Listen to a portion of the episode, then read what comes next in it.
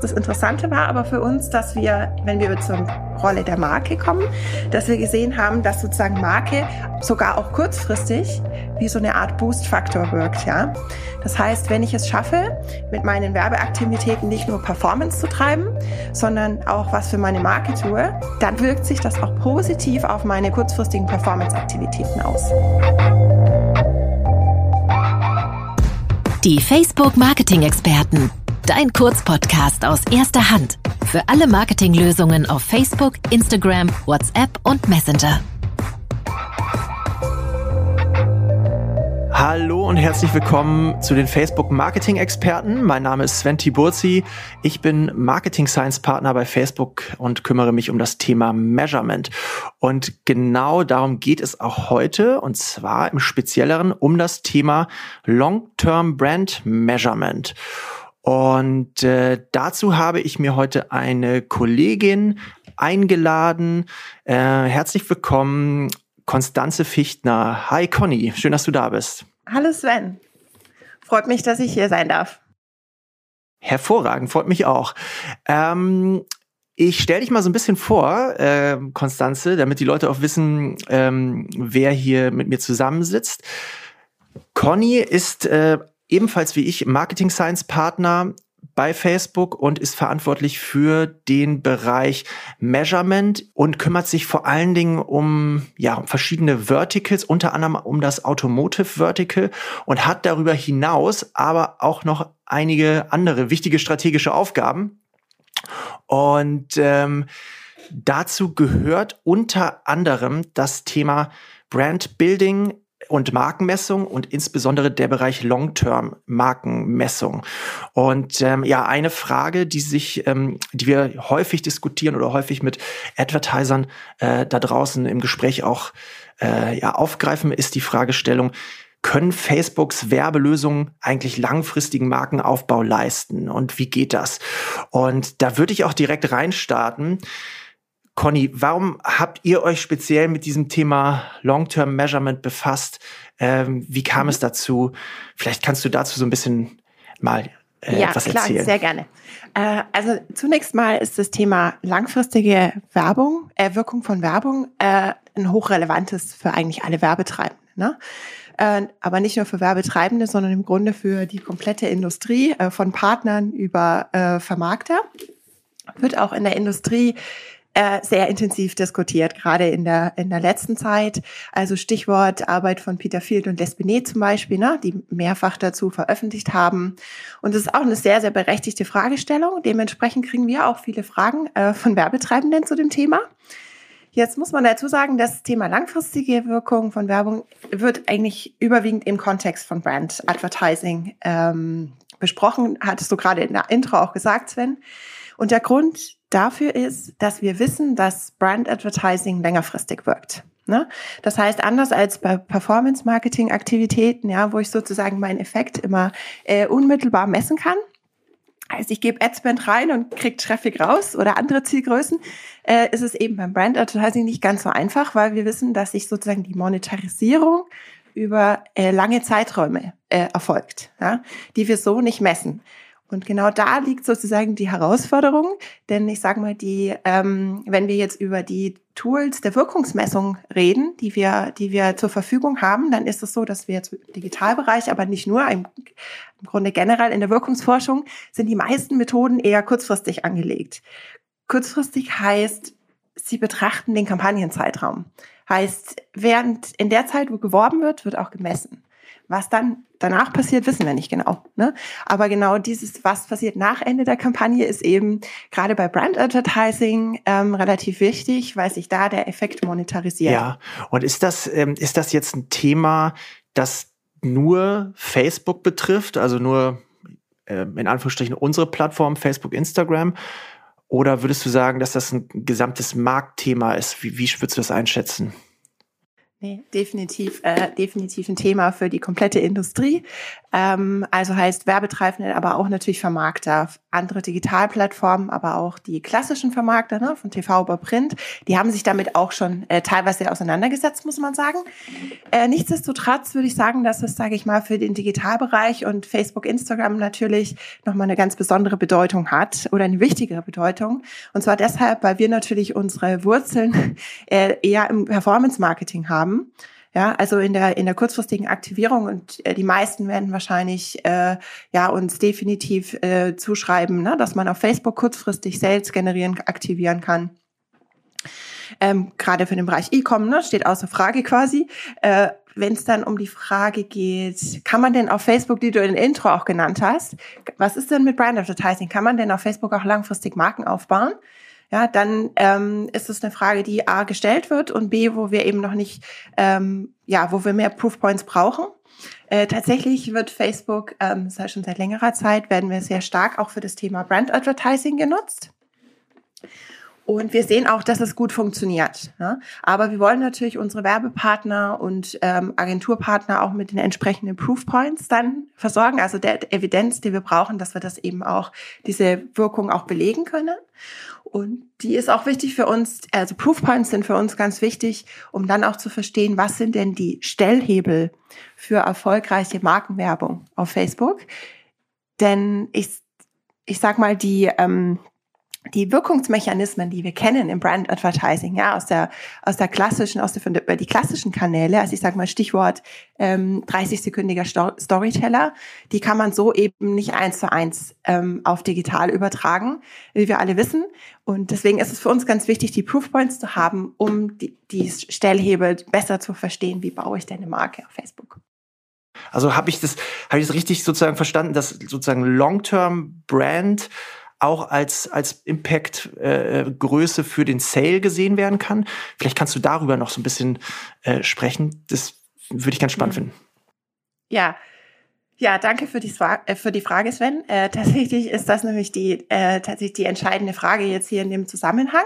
Denn der Grund, äh, warum wir jetzt äh, uns mit langfristiger Messung beschäftigen, beschäftigen und das Projekt gestartet haben, ist, dass wir tatsächlich den Anspruch haben, dass wir eben besser verstehen wollen, ähm, ja, wie quasi Brand Advertising langfristig auf Sales ähm, einzahlt. Ne? Hattest du gerade äh, schon angesprochen. Und dazu muss man jetzt, glaube ich, den Kontext sehen, dass traditionell Markenwerbung überwiegend über Markenmetriken gemessen wird, also Brandmetrics äh, wie zum Beispiel Markenbekanntheit, Consideration, äh, kann aber auch Brand Love oder äh, Message Association sein. Also haben wir eine ganze Liste an, an Markenmetriken, ja, die zur Verfügung stehen und die wir auch regelmäßig messen. Also ein Stichwort wäre zum Beispiel, kennen bestimmt viele der Zuhörer auch, ist Facebook Brand Lift. Ja, ähm, das wäre was quasi das Go-To-Tool äh, für die für die Markenwirkung.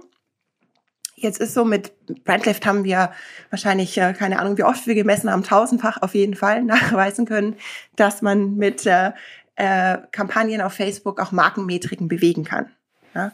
Aber jetzt ist es natürlich so, für den Werbetreibenden es stellt sich dann natürlich relativ schnell die Frage, schön, jetzt haben wir ja die Brand Awareness bewegt oder die Consideration, aber was heißt denn das letztendlich für mein Business? Also was heißt das für mich in hinsichtlich Value? Also für uns ging es hier auch sehr in erster Linie darum, äh, den, den Wert von Brand Advertising sozusagen nachzuweisen. Mhm. Mhm. Und ähm, genau, du hast jetzt ja ähm, schon erwähnt, also Stichwort Brandlift hast du gerade gesagt. Genau, wir haben schon sehr häufig hier auch im Podcast und in diversen Webinaren natürlich Brandlift erklärt und wir wissen, wie Brandlift, wie Brandlift-Lösungen genutzt werden. Ne? Richtung kurzfristigen Kampagnenerfolg wird es eingesetzt. Es kann natürlich auch über mehrere Zeiträume oder einen längeren Zeitraum eingesetzt werden, um dann auch strategische Entscheidungen zu treffen. Ähm, aber ist das denn die Lösung, die ihr dann auch im ja, im, im Long-Term Brand Measurement nutzt oder welche, welche Ansätze gibt's da noch? Tatsächlich nutzen wir in dem Fall äh, nicht Brandlift. Ähm, und der Grund dafür ist, also Brandlift, ähm, hattest du gerade gesagt, Sven, ne, ist auch eher, zum einen gucken wir auf Markenmetriken. Wir wollten hier aber ganz bewusst eben auf äh, Sales gehen. Äh, und zum anderen ist Brandlift auch, wie du gerade gesagt hast, eher kurzfristig. Ne? Also heißt Kampagnenzeitraum. Und die, äh, der zweite, äh, das zweite Ziel, das wir hatten, ist, dass wir ne, darüber hinausgehen wollten. Wir können mit Brandlift äh, auch über längere ähm, Zeiträume mittlerweile messen. Äh, das heißt, über mehrere Monate zum Beispiel hinweg, wenn es jetzt wirklich Kampagnen gibt, die kontinuierlich über längere Zeiträume gespielt werden, können wir das auch entsprechend tracken. Ne? Das sind wir aber weiterhin äh, im Bereich der Markenmetriken. Das ist eine super spannende Analyse, aber hier äh, haben wir sozusagen, um diese ROI-Wirkung wirklich berechnen zu können, brauchten wir eine andere Methode. Ähm, und sind da ähm, äh, in dem Zusammenhang auf, auf Marketing-Mix-Modelle gegangen, die uns eben erlauben, die Wirkung auf Marke und Abverkauf über längere Zeiträume zu messen und über verschiedene Kanäle hinweg. Jetzt muss man, glaube ich, für den Kontext auch hier wieder ähm, ins Auge fassen, dass Marketing-Mix-Modelle, so wie sie standardmäßig eingesetzt äh, werden, auch erstmal eine kurzfristige Betrachtung sind. Ja?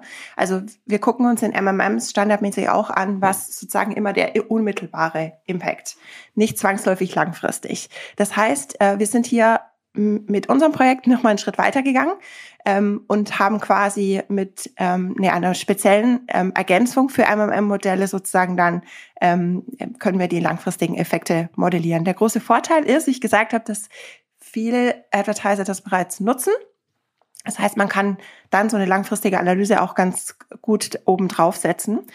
Ähm, das war jetzt für uns im, in dem Sinn ideal, dass es uns erlaubt, Abverkauf zu betrachten, als was sozusagen die Standardzielgröße ist in MMM, aber dann eben auch natürlich den, den Werbespend in verschiedenen Kanälen. Das heißt, wir können, ähm, wir können Facebook mit anderen Kanälen wie YouTube oder TV oder Print vergleichen.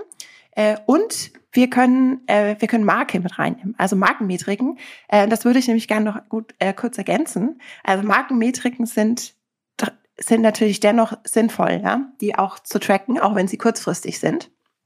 Warum? Weil sie, wir wissen, dass Markenmetriken eben auch, wenn man die richtigen nutzt, äh, Vorlaufindikatoren sein können ne, für die langfristige Wirkung. Und hier in dem Projekt haben wir das sozusagen alles in ein Modell gebracht. Markenmetriken, Spend und Abverkauf. Ja. Und ähm, machen wir, also wenn ich mal kurz fragen darf, wer, wer rechnet sowas? Also machen wir das selbst? Ne? Macht Facebook das selbst oder machen das, ähm, machen das externe Firmen?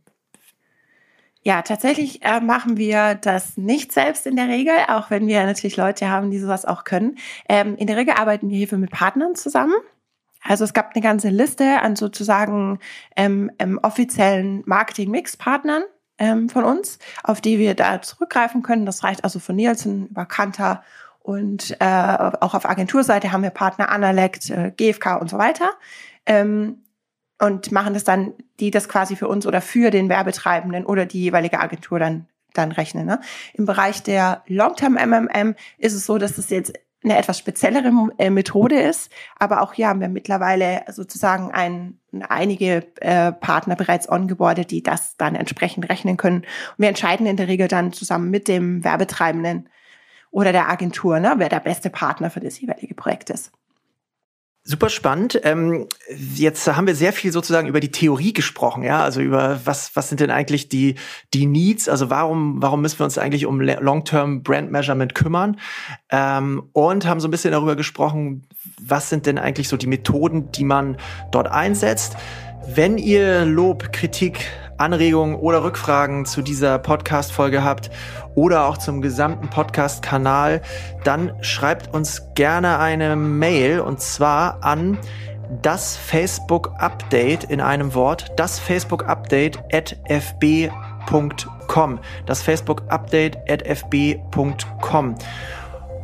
Zusätzlich findet ihr unter fb.me slash Facebook Marketing, ich wiederhole, fb.me slash Facebook Marketing, alle Informationen zu unseren Podcasts und auch diverse Webinare zu verschiedensten Themen zu Facebook und Instagram. Dort könnt ihr euch auch zu unserem Newsletter anmelden. Also bleibt up to date unter fb.me slash Facebook Marketing. Brennende Frage, die natürlich jetzt hier im Raum steht, ist, ähm, gibt es, ja, gibt es denn schon Insights und Tendenzen? Habt ihr schon erste Ergebnisse? Wie weit seid ihr hier? Kannst du, kannst du da mal so ein bisschen reingehen? Ich denke, dass das unsere Hörer interessieren ja, würde. Lass uns über Ergebnisse sprechen, sehr gerne. Sehr gut, sehr gut. ähm, ja, tatsächlich haben wir die erste große Analysephase gerade beendet.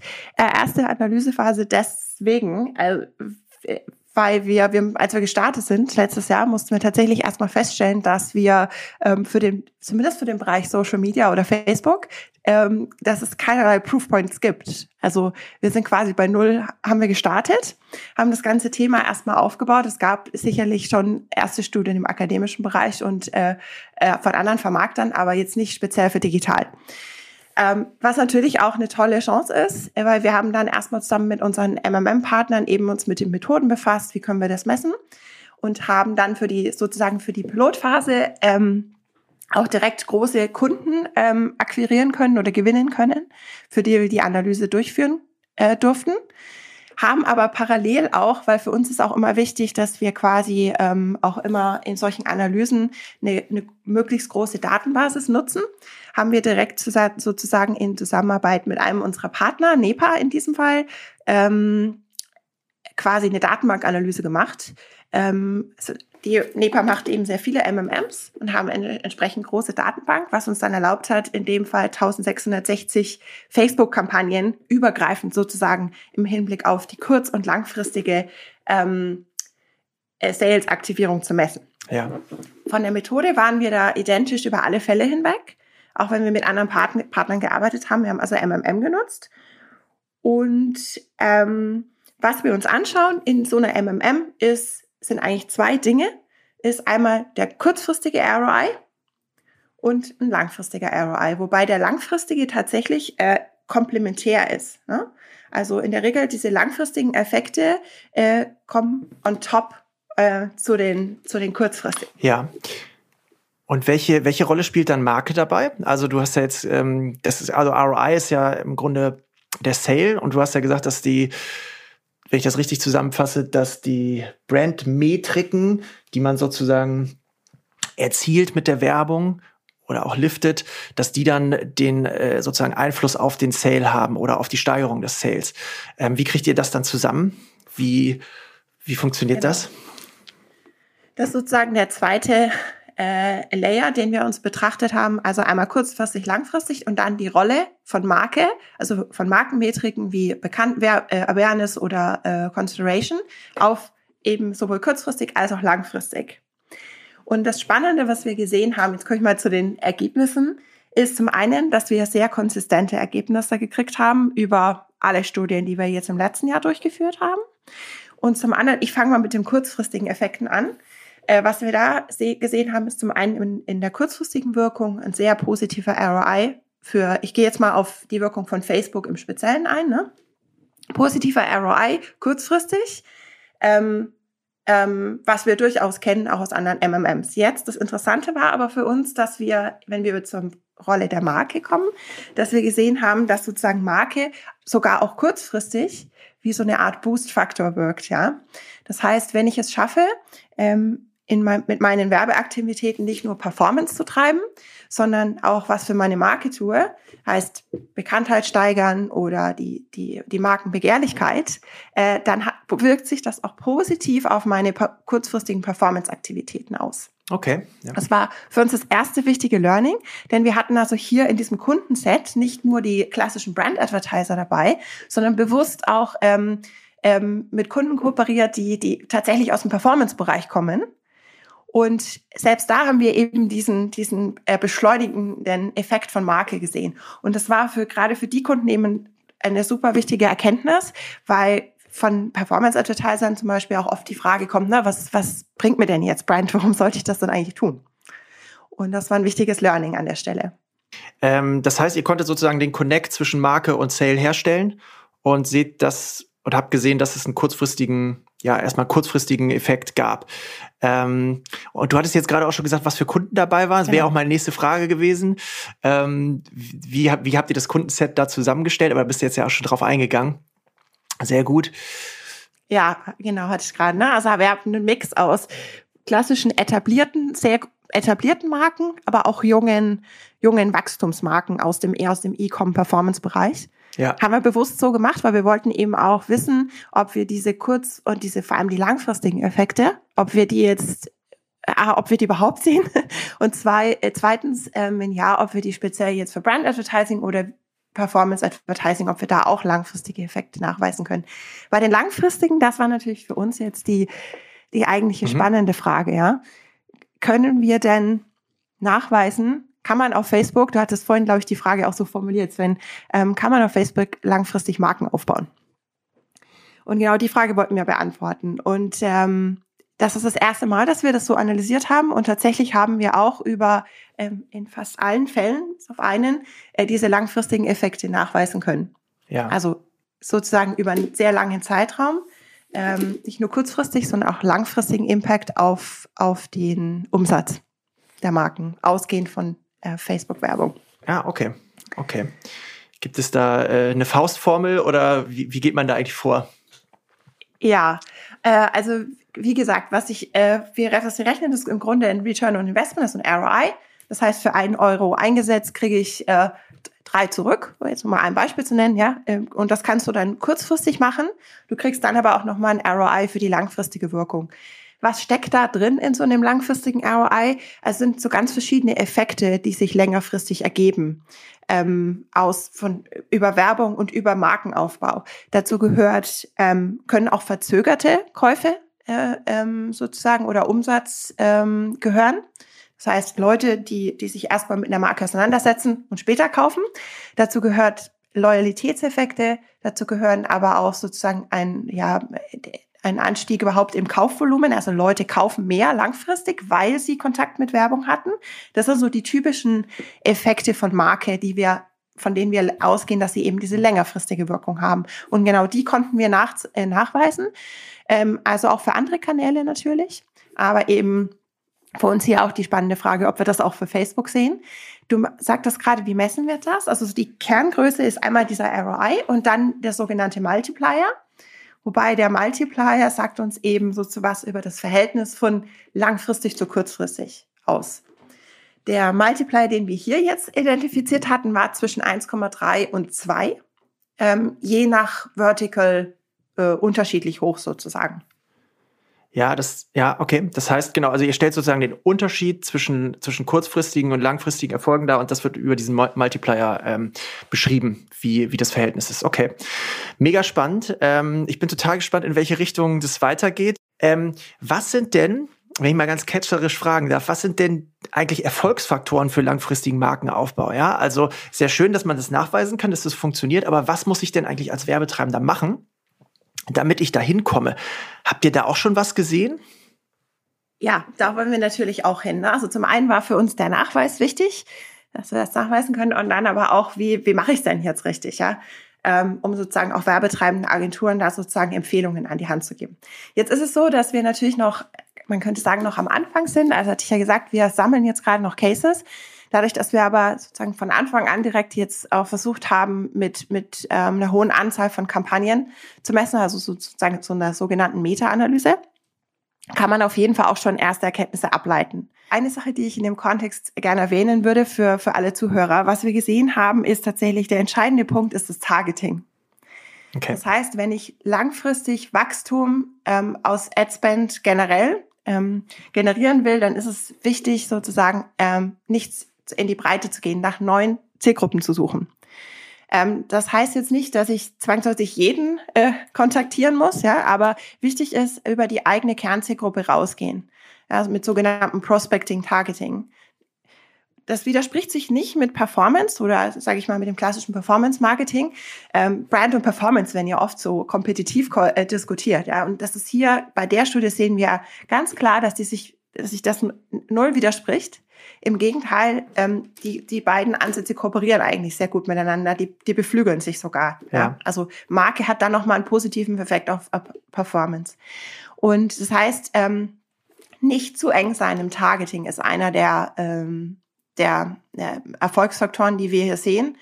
Äh, und natürlich, wenn ich dieses mein Targeting erweitere auf neue Kunden, die meine Marke vielleicht auch noch nicht so gut kennen, ähm, dann ist es eben so, dass das, das ist genau der Punkt, wo die langfristigen Effekte auch wieder ins Spiel kommen. Ne? Vielleicht ist es so, dass die, die Leute, die ich da adressiere, auch nicht sofort kaufen, aber dann über, ähm, aber vielleicht später zu einem späteren Zeitpunkt. Also die Zielgruppen sozusagen nicht zu eng ansprechen. Also wir, wir sprechen da, glaube ich, dann über Soziodemografien, aber auch über, ähm, über weitere Kriterien. Mhm. Wäre jetzt die Empfehlung zu sagen, okay, mach es einfach breiter, ne? Geh einfach äh, weiter in die Breite und er, er vergrößert deine Zielgruppe genau. sozusagen. Das muss man, wie das dann genau aussieht, ne, würde ich sagen, muss man immer im Einzelfall ähm, entscheiden. Wie baut man dann so eine Zielgruppenerweiterung auf? Das kann tatsächlich unterschiedlich sein. Es muss jetzt nicht immer so zur Demografie sein.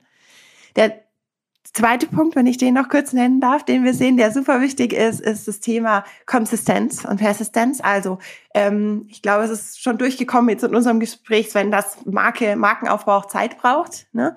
Und in dem Kontext ist es super wichtig, sozusagen der Sache auch ein bisschen Zeit zu geben und Kampagnen auch mal über längere Zeitraum zu bespielen. Das heißt, die gleichen Messages über einen längeren Zeitraum an die gleiche Zielgruppe. Mhm. Da spielen Wiederholungseffekte eine Rolle. Äh, also gerade deshalb, wenn man jetzt neue Leute anspricht mit einem bestimmten Thema, ja, dann ist es einfach wichtig, dass ich auch öfter mal präsent bin und Dinge auch mal wiederhole. Und auch mit einer entsprechenden Frequenz reingehe über einen längeren Zeitraum, also vielleicht nur nicht nur ein, zwei Wochen, sondern ähm, auch mal sechs Wochen oder mehrere Monate. Also da gibt es verschiedene Varianten. Ja, okay. Okay. Gibt es noch weitere Punkte? Also wir hatten jetzt gesagt, ähm, einmal das Thema äh, Breite der Zielgruppe, konsistent, Persistence hast du genannt. Ähm, genau, also den, den, die Zeiträume natürlich äh, nicht zu kurz halten. Was gibt es noch? Habt ihr noch weitere Punkte herausgefunden? Ähm, ja, also äh, genau, wenn man über Konsistenz spricht, das bringt uns dann natürlich auch direkt zum Thema Creative.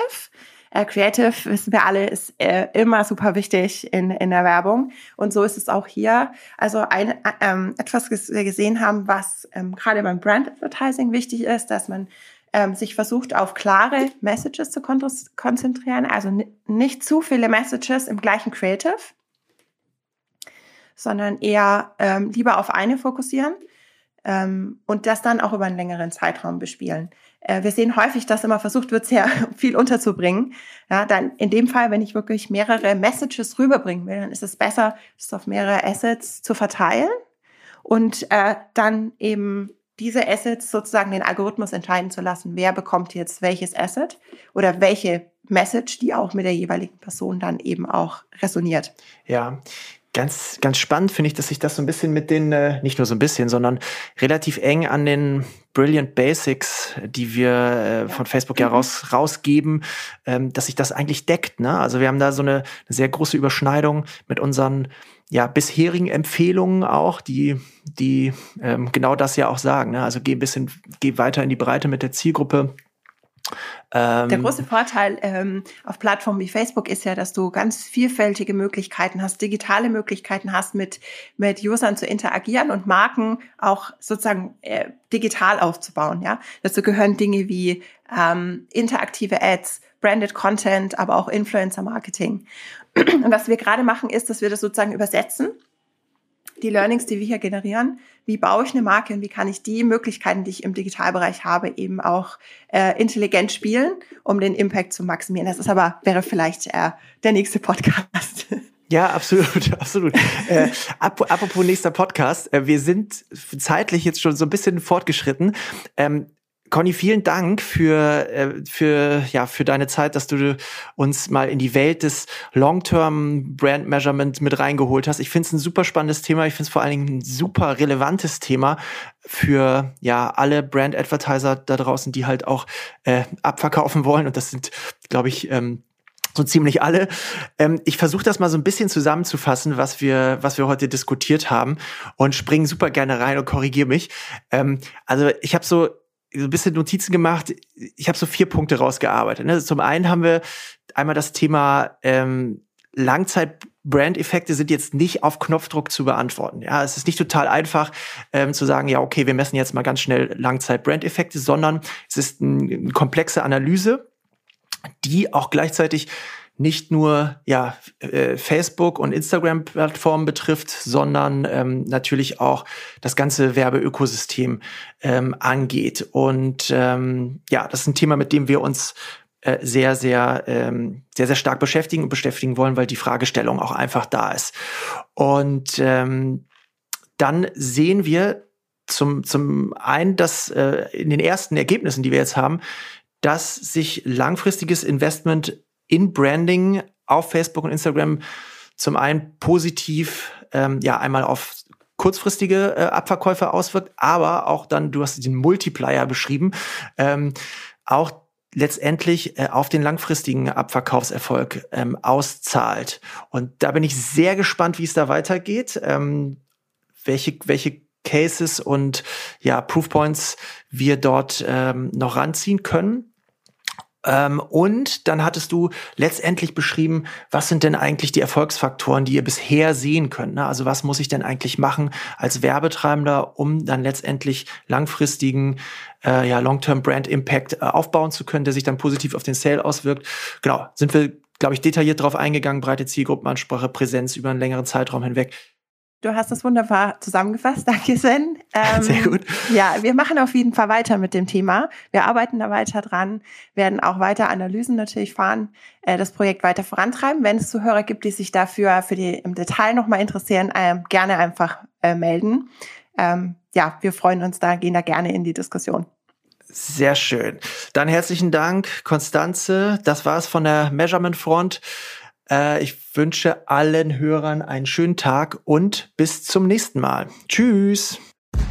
Das Facebook Update. Deine wöchentliche Podcast-Dosis aus erster Hand rund um das Thema Digitalisierung. Jetzt abonnieren in der Podcast-App eurer Wahl und up to date bleiben.